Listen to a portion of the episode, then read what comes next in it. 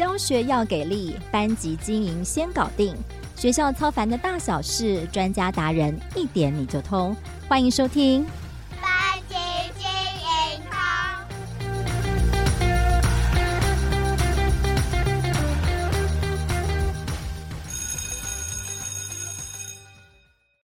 Hello，班级经营通的听众朋友们，大家好，我是美声主持人和主编邵文。今天要来跟大家分享一个对现在中小学生而言有相当重要的人际交友课题哦。我们经常碰到我们大朋友小朋友最大的烦恼啊，就是哎，觉得为什么莫名其妙被讨厌了？谁谁谁为什么不跟我玩呢？啊，这些人际交朋友上面的一些困扰哦，比他们学业上面的困扰可能还要来得大哦。可能还没有到所谓霸凌的阶段哦，但是可能长期的在关系当中没有获得支持哦，甚至是有可能在日常生活当中不经意的嘲笑、被嘲笑，或是被欺负、被冷落等等哦，都可能在呃长期的生活当中对孩子的呃成长啊造成了影响。那我们今天邀请到的特别来宾哦，他是呃自称是。资深的边缘人哦，也是畅销书作家、国小教师大坦诚啊，要来跟我们分享他过去的一些经历哦，以及可能他在教学现场碰到孩子们有关碰到人际交友上面的一些困难，或是被孤立的状况，他都怎么样的去帮助这些孩子哦。那我们先来欢迎我们的特别来宾大坦诚老师，Hello，哎，大家好，邵文老师好，我是大坦诚。Hello，老师，我们又见面了。其实老师在我们翻转教育 Podcast 呃去年啊开播的时候，其实有来上过我们一集呃总编辑会客室，那时候老师有来跟我们分享他从小的一些。呃，一些经历嘛，包括老师可能从小一些过动的症状，经常游走在社会上公认的正常跟不正常的这些边缘，所以也特别的在自己教书的经历过程当中，我特别关注班上那些可能是比较边缘的角落生物，是，是吗？对对对对对。好啊，今天也特别的想说可以来再来请邀请老师来跟我们做分享，因为老师最近也出了版的新书叫《孤立图鉴》，里面特别分享了二十四个。被社会上所孤立的人物的一些非常心酸的故事，当然这本身算是小说啦，不能说完全是纯真实。不好，请老师来跟我们分享，你当初怎么选择可能被人家讨厌、被边缘化的这二十四个主角的故事？呃，当初本来又是想写一本大复仇的故事，大复仇，可是我就觉得。因为有一些人，他真没办法真的去大复仇，他可能只会被大家排挤。嗯、那直到他找到自处、自我调试的方式为止。嗯、那所以，我跟我那一边的编辑就讨论说，我们要写一个不完美的故事。那为什么要写不完美的故事？因为生活中有太多不完美的人，嗯、因为就是因为这些故事的主角不完美，所以。那一些边缘人看了我的书，才会觉得自己在这些故事里面是那个不完美的，但是是主角的人。我觉得无论是台湾还是全世界，无时无刻都会有人因为不同的理由被大家排挤。我觉得这个算是孤立吧，孤立就是全部人讨厌一个人，就是千夫所指的那一种。所以我就决定要写二十四个人，他们面对那个惨况。然后他们是真的好不起来，他们内心没有释怀，然后他们的结局也没有被谁救赎，可是他们最后就是用了某种方法活下去。我觉得某种方法活下去这一句话是我要送给所有就是那种被大家讨厌的人，就是要用某种方法活下去，不管是你要变得受欢迎，还是你要接受自己不受欢迎这样子。所以这本书就是这样诞生的。其实看完之后蛮心有戚戚焉的，虽然我们每个人都期待在团体当中都是受欢迎的那一个，可是什么时候真的被讨厌、被孤立，真的不知道。尤其如果你特别对于这种人际交友关系特别敏感的孩子哦，是不一定是孩子哦，嗯、这里面其实很多的例子是大人，对，妈妈也有，对不对？亲子也有，对对，对，对，不同的类型哦，其实它是存在于不同年龄层当中的各种关系当中，有些时候错综复杂，不一定是。被排挤的那个过程当中，其实有些时候并不一定是谁对谁错，对，他其实很难去 评判呢。好，那我们先回到真实的课堂中好了，就是我们还是蛮关心，就是真的如果这二十四个人都在班上里，或者在不同的教室课堂被发现对，老师可能需要特别的敏锐的去察觉，可能那些孩子的各种状况嘛。那我知道老师除了自己带班之外，你也曾经在小学的国小辅导室有担任回信的志工。你看到就是在小学阶段的孩子，那个人际的焦虑来源大概会有哪一些类型啊？我觉得他们人际焦虑的来源，就是你越长大，嗯，你。人际焦虑的原因会越复杂，但是越莫名其妙。因为像我收低年级的小孩，他们的信，他们只是说：“哦，我最好的朋友不想理我。”那不想理我这件事情就很简单嘛，就是你的好朋友不想理你。然后，可是中年级的小孩的信会说：“哎。”我最好的朋友，因为我不给他吃点心，嗯、所以他不想理我。这个就有点变成哎自己的利益了。嗯、那接下来又更高年级，变成说我最好的朋友，因为我惹到了他的另一个朋友，所以他身后的朋友不喜欢我，所以他不理我。你人是进阶，对，人是那种就是群居动物，所以。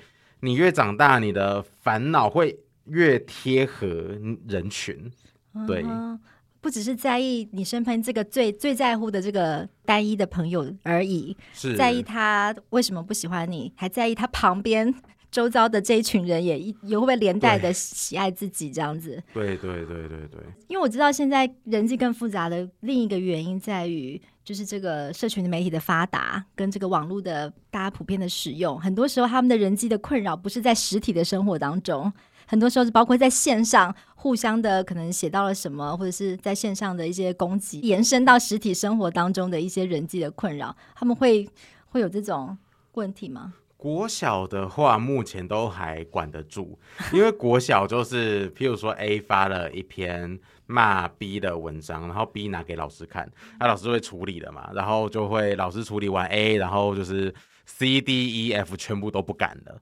那到国中之后，他们是很无聊，会创什么粉丝专业反反击别人这样子。我就有曾经帮我的就是国中的亲戚出头过，因为国中的亲戚因为就是惹到班上的小太妹，然后小太妹每天一则现实动态都在骂他，然后。我就用我大坦诚的身份，密那个小太那那个用 IG 传讯给那个小太妹说够了，然后从此世界就清静了。我觉得原来原来老师这可以播吗？以后大家都会私信给老师，麻烦请用大坦诚帮我发言，瞧事情这样。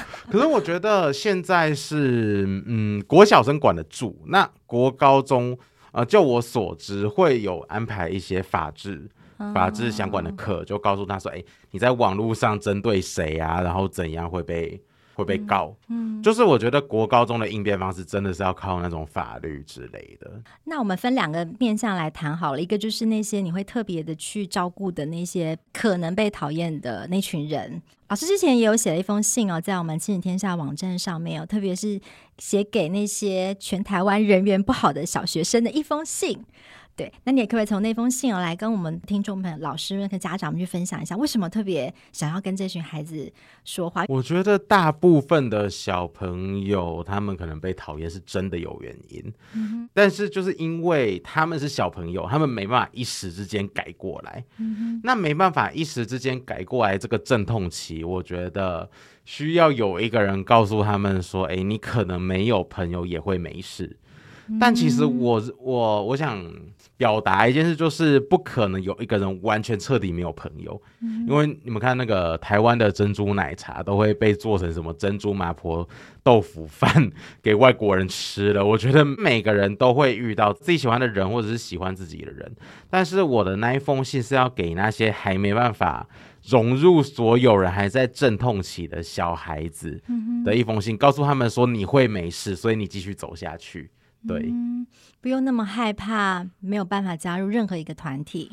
对，可能出社会真的会发现人际的重要，但是我觉得在这个阶段，因为小孩子他被全班讨厌，他可能会，呃，身旁的大人就说：“你再不改，你以后一定会国中会被打，然后出社会会会被炒鱿鱼这样子。”我觉得他们会对未来发生的事情很害怕，所以。就是写一封信告诉他们说，其实这样也没事，慢慢走，慢慢去就好了。嗯、对对对，我以前高中之前，我是完全不太会交朋友的，我连跟别人讲话都不太敢。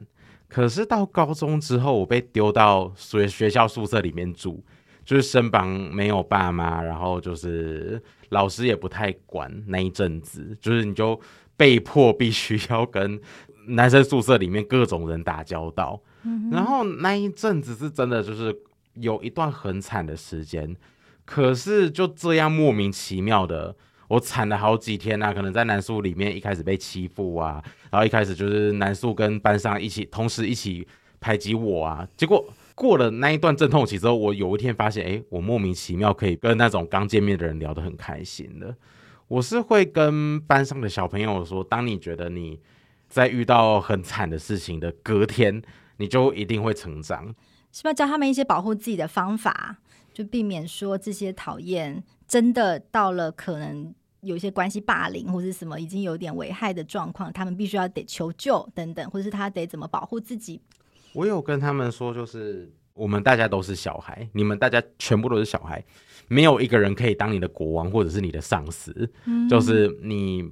不需要被谁命令去做你不喜欢做的事情。哦、然后，如果你真的，当你有不想来学校的念头的时候，就是你求助的时刻，这样子。哦，这还蛮这个话是小孩的语言呢，真的已经到来不不想来这个地方，已经有点严重了，对不对？而且，对小孩们之间的那个排挤跟那种，你就比较像是会去命令这个人要去做一件他不喜欢做的事情。对。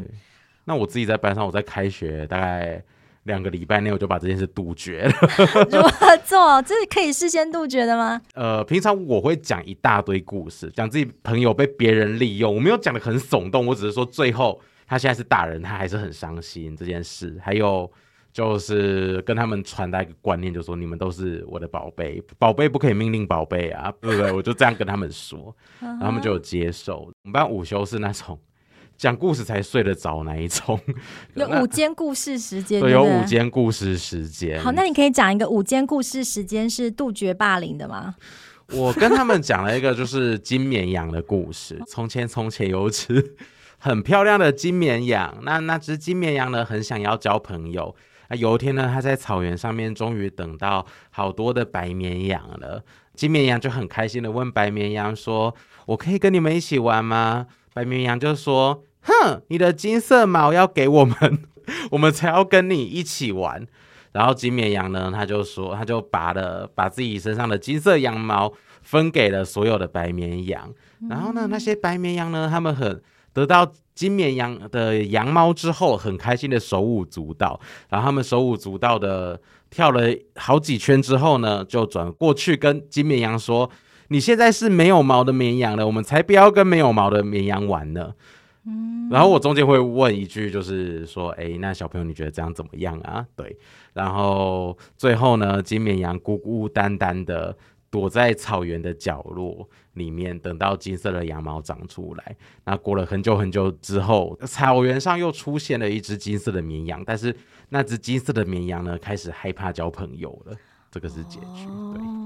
好暗黑的一个故事哦，但是小孩子听可能会有一些想法，就是例如他们会不会问老师说：“诶，可是如果我不把金色的毛给别人，他就不跟我玩，那怎么办？”可是如果真的有小朋友这样问我的话，我 就说世界上一定会有那些愿意接纳你的橘绵羊、绿绵羊、红绵羊，对。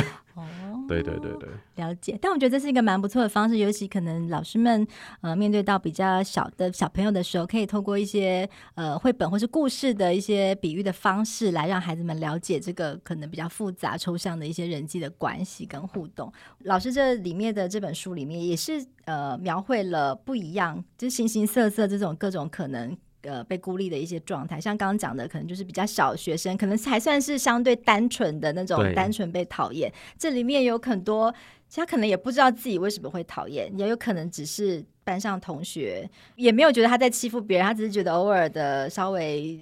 嘲笑一下他，酸一下，这样我觉得年轻人，然后可能就觉得，对，觉得这样好像很很酷，觉得别人这样就会笑，就觉得自己很厉害。我觉得可能也在高年级或者是在青少年的一些班上的那些人际上面会出现的这种问题。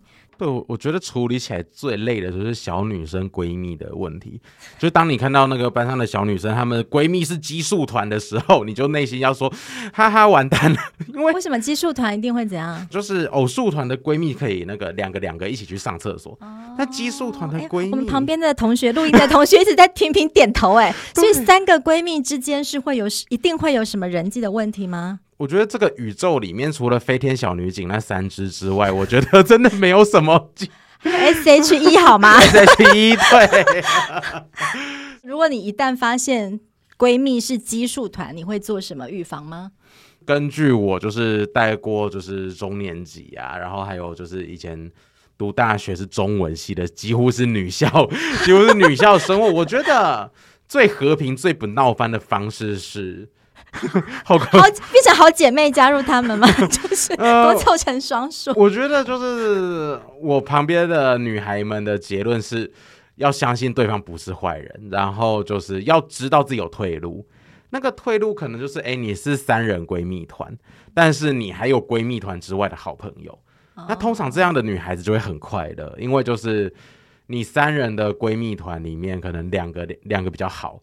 然后，但是他们也没有害你，他们只是刚好走得近而已。但这时候你就去找你其他的朋友。嗯、我就是不要，就是把自己绑在一个团体里面。嗯哼，对。然后，因为有时候其实那两个冷落另外一个闺蜜的人，他们其实也不是想要害人，他们只是很刚好的在某个契机说。不小心冷落到另一个而已，甚至也不到冷落，只是没有照顾到。嗯、所以我觉得要给自己留一个退路吧。我都这样跟我们班的小女生讲啊。哇，这么小就要听这个？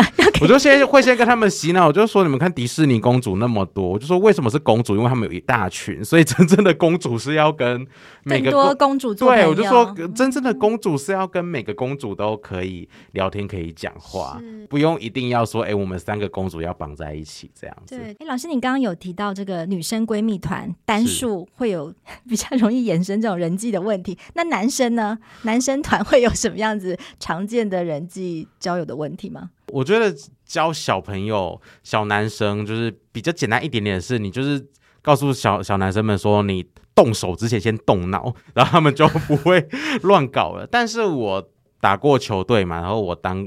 我当过兵，我会发现男生的团体里面就会有个头头，嗯、然后那个头头呢，他只要看别人就是看某个人不开心，他就会让自己的兄弟们去把那个人踢出去。对对，对对，我觉得这个人际的问题就真的很难解啊，大人真的要介入。其实有时候，我觉得平常平常就应该跟孩子。聊的一个观念啦，或许就是交友圈可以扩大，不见得只限于这群人才是你真正的最好的朋友，对对对，就最好有可以不同的族群啊、不同的喜好啊等等，不同班级、不同年龄、不同，就大家都可以交更多的朋友的时候，嗯、其实是不是就会比较不会这么好像局限在自己一个人的崩解，就世界就瓦解了这样子？对啊，因为。通常我看到那就是那个那种激素闺蜜团，他们想要讲开的时候，另外两个就说：“哈，我们又没错。”然后越吵越凶。所以我觉得给自己一个舒服的、舒服的交友空间，是就会快乐一点。那你会怎么帮助那些就是那种角落生物啊？就他也不是被排挤，但他好像也没有办法跨出。刚讲的好像很容易跟每一个公主做朋友，可是他可能有些人就是好像不太会交朋友。的这种孩子，可能是他害羞，或者是可能没有自信等等。我们班是有，嗯，第一个要看孩子想不想交朋友了。哦，因为我真的有听说过那个小孩是真的就是很不想要任何人来接近他，我就想哦，好，没关系，没。那这个那个也是他舒服的状态，对对对对对，对。嗯、然后我自己是记得我们班有个很内向的小女生啦，嗯、然后我就会跟其他小女生说，哎，你们在你们无聊吗？来。现在来挑战，谁可以那个？我就说公主们现在来挑战，谁可以跟坐在那边那一位公主聊起来？然后马上现场测试，这样对，然后然后那群公主很开心，跑去跟那个小女生玩，这样子。我觉得就是要想办法用所有人都舒服的方式去让那个孩子有朋友啊。不能说逼哪个人缘很好的带哪个人缘不好的，那一定会出事。对，哦，懂了，不是找那个全班最受欢迎的，逼他一定要去照顾那个，对，好像弱者这样子。对，哦。那我觉得是平常就是多多赞美那只角落生物啦，像我就是用那种各种赞美人的方法。是，对对对。那需要提供这些角落生物一些搭讪好的交友开场吗？就是这些人会需要这种教学吗？我教的是一年级的小朋友啦，嗯、那我就说他他们很喜欢玩 Pokemon 嘛，宝可梦啊，我比较习习惯称神奇宝贝。他们喜欢玩神奇宝贝，那我就跟他们说，那你可以，我就说你你今天有带神奇宝贝来，那你看一下谁谁想跟你玩啊？嗯、对啊，这样子就是我会告诉他们说，用自己的兴趣去交朋友啦。嗯、对，这个是还蛮容易，应该是比较快速可以找到彼此的连接。对，好，那除了照顾角落生物之外，对于班上那些酷哥酷姐、人气好的那些小孩们，他们有些时候也是会。可能也没有不是真的恶意啊，我相信这个年纪的孩子，可是他可能就是觉得我就不想跟他同一国做老师的，我们会怎么样去稍微的提醒他？诶，这样子你可能没有想到，这样可能会伤害到别人。那我自己在班上，我会我会先严正的，因为我是老师嘛，我不是朋友啊，我会先。严肃的跟那些酷哥酷姐说，不要再让我看到你们欺负别人。嗯，但是我其实也蛮会抓酷哥酷姐的心思的。我会，我其实平常那些酷哥酷姐没有做出那些欺负同学的行为的时候，我还是对他们很好。嗯，我甚至因为酷哥酷姐他们会酷，不是因为他们善良，也不是因为他们，就可能只是他们帅，他们有钱，然后他们很会取难听的绰号这样子，但。我自己会在那些酷哥酷姐他们做出善良的事情的时候，就是一直去赞美他们，给他们那种正增强。嗯、那久而久之，他们就会愿意去，愿意去做。那当然，我也会给他们选择，选择空间。嗯、就是说，哎、欸，他不愿意去帮忙的时候，我就说啊，那没关系，我换别人，谢谢你这样子。他们就觉得，哎、欸，这个老师是有给他们选择的，也是喜欢他们的。所以，我们班到后面，他们就是。感情是真的很融洽啦，对。嗯，你可以举个例子吗？你在班上有没有曾经替那些人缘不好的小孩伸张正义，或者是替他们教训酷哥酷姐的例子？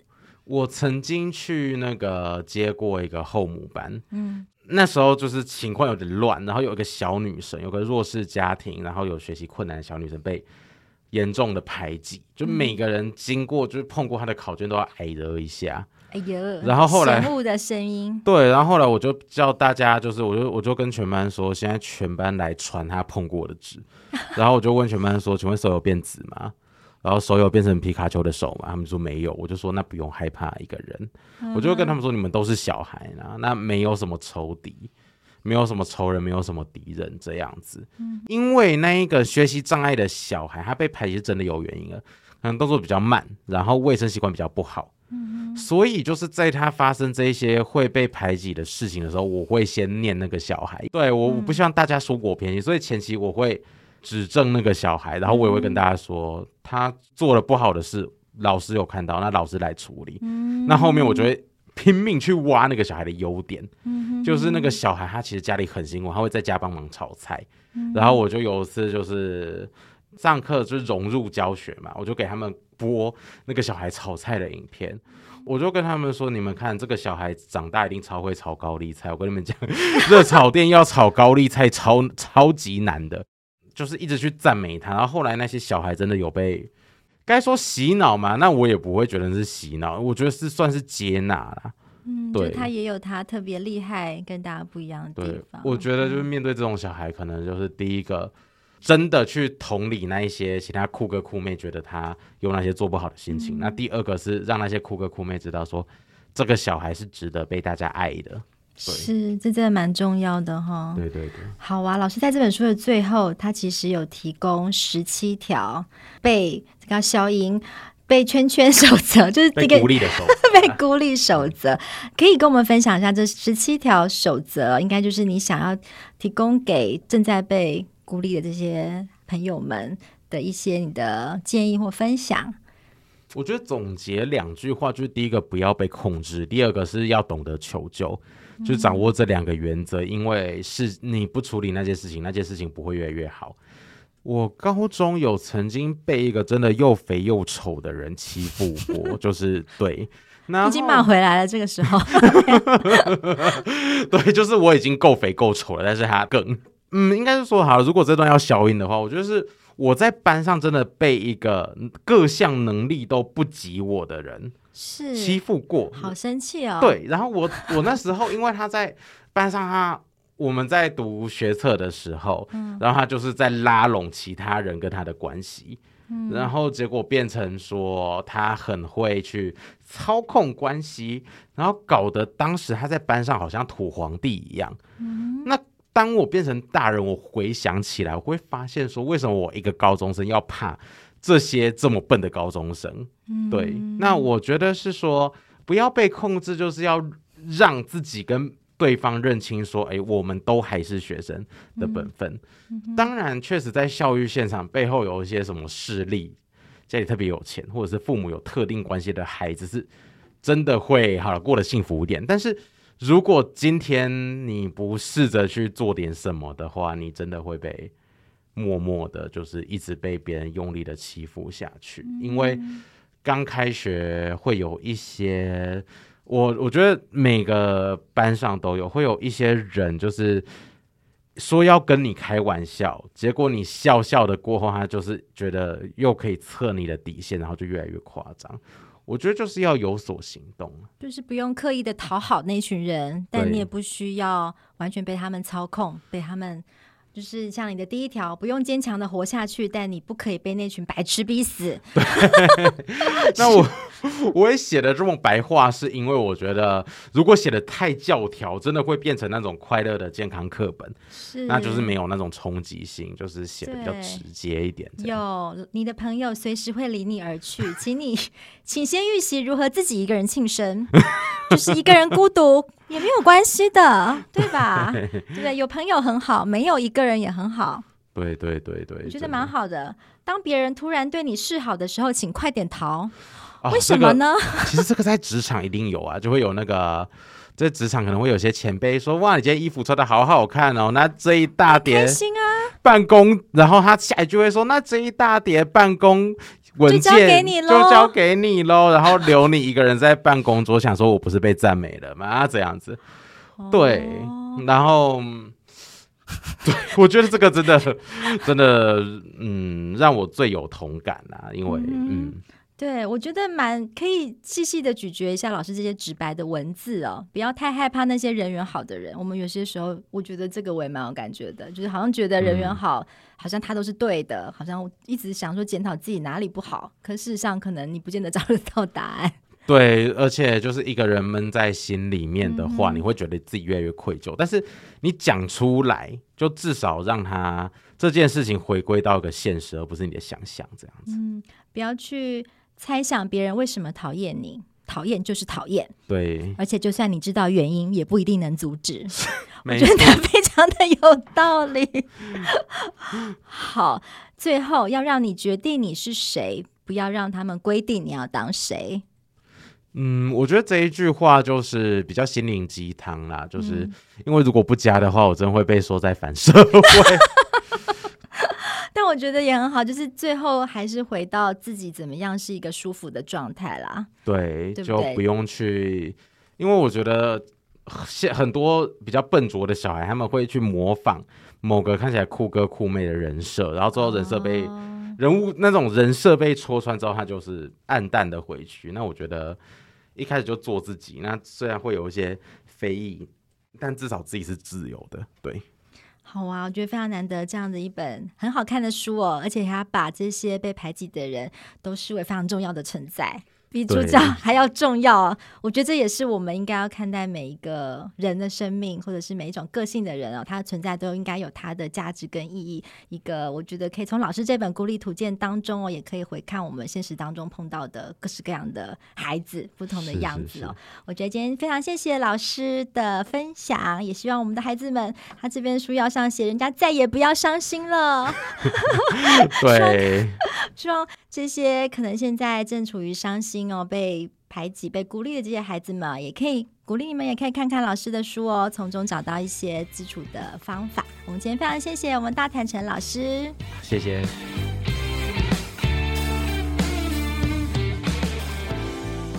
非常感谢各位这一集的收听。亲子天下九月号刚上市的杂志，也是关注重要的人际议题。封面故事就是同理。包容终结霸凌，也欢迎大家点选下方的资讯栏参考。在这一集的最后，邵文也要正式跟大家道别了。在这一段期间里，非常感谢所有朋友们的收听，以及给我们制作团队的各种鼓励。希望这些节目跟内容都能够带给大家实质的帮助。为了感谢各位如此感人的收听到这里哦，邵文离开前也准备了礼物要送给大家哦。只要在许愿池中留言写下班级经营通的任何一集，你最喜欢的来宾。或者是主题哦，就有机会获得大坦诚的新书《孤立图鉴》，还有亲子天下九月号杂志《终结霸凌》，以及少年报道者最新出版的杂志书《战争与我们的距离》。在这里准备了三本好书要跟各位分享，也请大家别忘了继续锁定及支持翻转教育 Podcast 的各个节目。大家下次见喽！